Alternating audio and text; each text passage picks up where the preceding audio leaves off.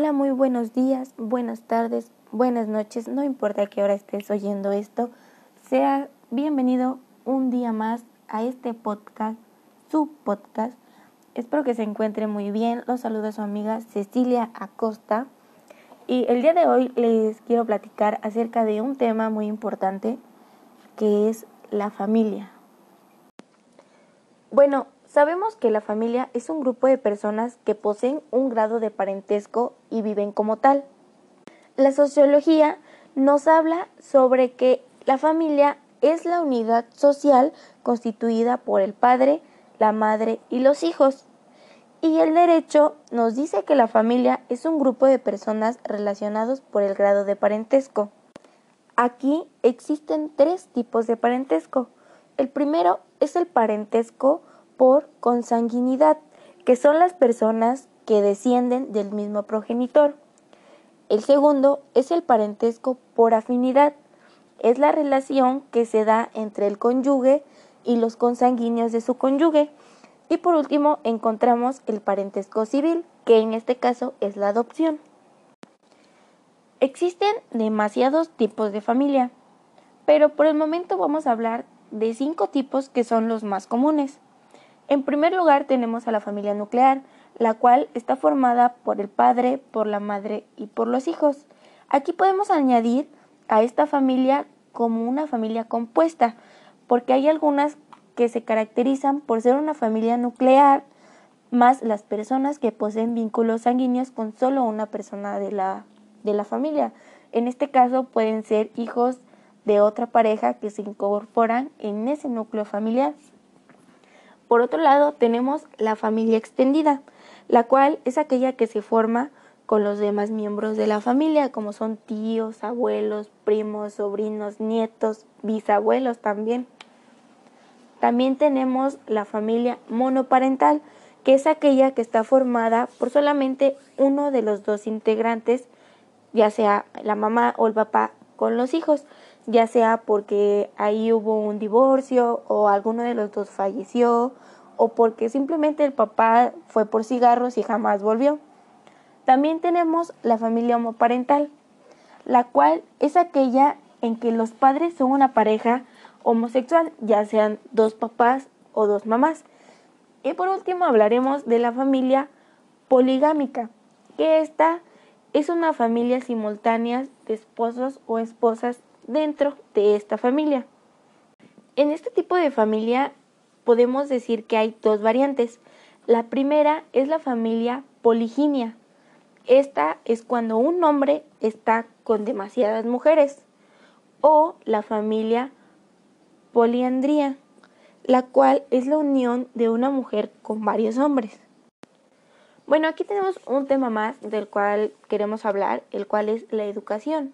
Sabemos que la educación es el proceso por el cual se transmite el conocimiento, los hábitos, las costumbres e incluso los valores de una sociedad de una generación en otra. Esta comprende la asimilación y la práctica de las normas de cortesía, delicadeza y de civismo. De ahí obtenemos que cuando una persona tiene buenos modales o es, es una persona atenta, decimos que tiene buena educación. Si lo vemos por el lado técnico, la educación es el proceso sistemático de desarrollo de las facultades físicas, intelectuales y morales del ser humano, esto con el fin de integrarse mejor en la sociedad. Tenemos igual varios tipos de educación. Por ejemplo, la educación informal es la educación que se imparte en la familia o en la comunidad, la cual implica la transmisión de hábitos de socialización, normas, valores, tradiciones higienes y entre otras cosas más. Tenemos también la educación no formal, que esta inicia cuando nosotros queremos aprender algo, pero no con el afán de obtener un título. Y por último tenemos la educación formal, que pues la educación formal se imparte en institutos y centros educativos, ya sean públicos o privados, y estas van desde la educación preescolar, primaria, secundaria, el bachillerato, la universidad, la maestría, entre otras. Realmente nosotros no tenemos un límite para dejar de estudiar porque podemos terminar una carrera y empezar otra, podemos hacer una maestría, dos o tres, o las que queramos. No tenemos ni un límite de edad, ni un límite de carrera, ni nada de eso para dejar de aprender en nuestra vida. Pero bien, ¿por qué hablar sobre la familia y sobre la educación? Bueno, pues educar es aprender a vivir en una sociedad y la educación supone una interacción entre las personas que intervienen enseñando y aprendiendo simultáneamente en un interjuego de relaciones personales que le confieren una dinámica particular a este proceso. La educación tiene como objetivo muy claro el desarrollo integral del niño y es el núcleo familiar en donde encontramos las raíces de ese desarrollo, pues la familia es importante para la sociedad como para el desarrollo de un ser humano. La educación es tarea primordial de la familia, aunque partida también con la escuela, en el entorno o con el contexto social en que vivimos. La familia es el primer contexto donde nos ponemos en contacto con el mundo. En particular, en cada grupo familiar vamos transmitiendo nuestros hábitos, nuestras costumbres y nuestra cultura, si nosotros tenemos cierta rutina en las mañanas, en las tardes o en las noches, si nosotros se las enseñamos a nuestros hijos desde pequeños, es algo que ellos van a ir adquiriendo y se va a hacer parte de ellos, de su identidad y de cómo deben de ser en un futuro. Por ejemplo, si nosotros tenemos que en las mañanas toda la casa se limpia entre todos, se reparten actividades, esto ayuda a que el niño en un futuro, cuando crezca y tenga su propia familia, él no sea una persona sucia, sino que también implemente ese tipo de cosas para hacer su vida mejor. Los tres pilares de formación de una persona son la familia, la escuela y la sociedad. Dentro de la familia obtenemos nuestras primeras interacciones, establecemos los primeros vínculos emocionales y las vivencias con las personas que nos rodean. Aquí es cuando nosotros realizamos nuestros primeros aprendizajes sociales básicos que nos ayudan en la relación con nosotros y con los demás. Es por esto que la familia de verdad es muy importante para la formación de los niños, como acabamos de ver.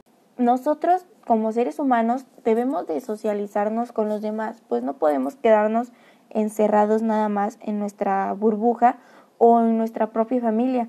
Todos tenemos que tener relaciones o interactuar más que nada con las demás personas para poder tener un mejor desarrollo.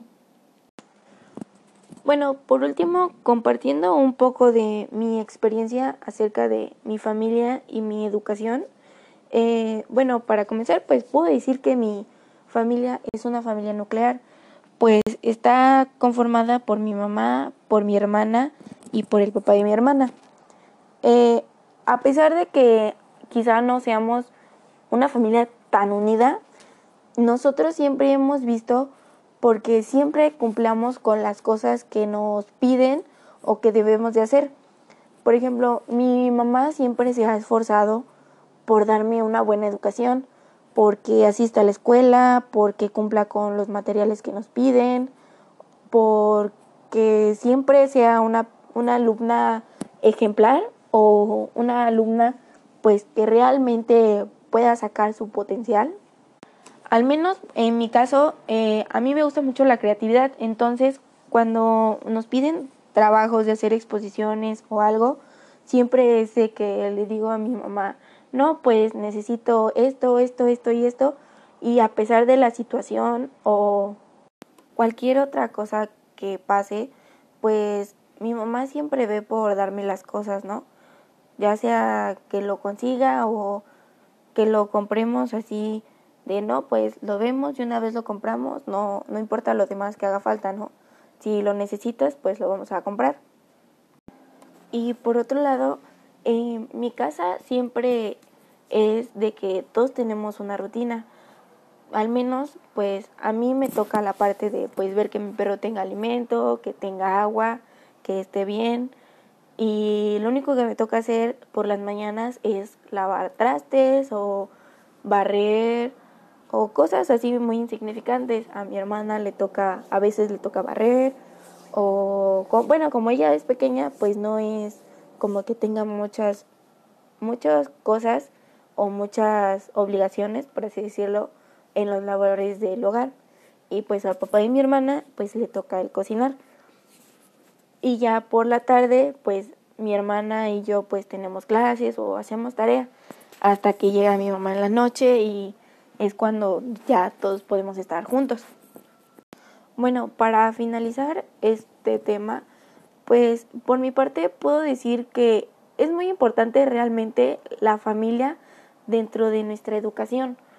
No solamente la educación que se recibe en casa desde que somos pequeños, de tener buenos modales, de ser buenas personas o alguna cosa así, sino que desde que nosotros entramos al preescolar, al momento en el que nuestros papás dicen, no, pues te voy a ayudar con la tarea, te la voy a explicar yo también, a lo mejor en la escuela no la pudiste entender, pero pues vamos a hacer lo que sea porque la entiendas. Creo que eso es muy importante porque es como una motivación para nosotros y nos ayuda a crecer, a saber las cosas, a no quedarnos con la duda o de no, pues hubiera preguntado, le hubiera preguntado al maestro, le hubiera preguntado a mis compañeros o incluso hubiera participado porque hay momentos en los que realmente sí sabemos las cosas o por pena, por miedo o bueno, más que nada ese temor a equivocarnos a estar mal o a ser objeto de burla es lo que nos hace callarnos y no nos hace decir las cosas como nosotros realmente las pensamos. Pero creo que sí es muy importante este tema y el abordarlo, el platicarlo entre todos de las cosas que nos gustan, las cosas que no nos gustan, las cosas que aprendemos, lo nuevo, lo que no. Y pues por mi parte, pues creo que eso sería todo más que nada en este tema.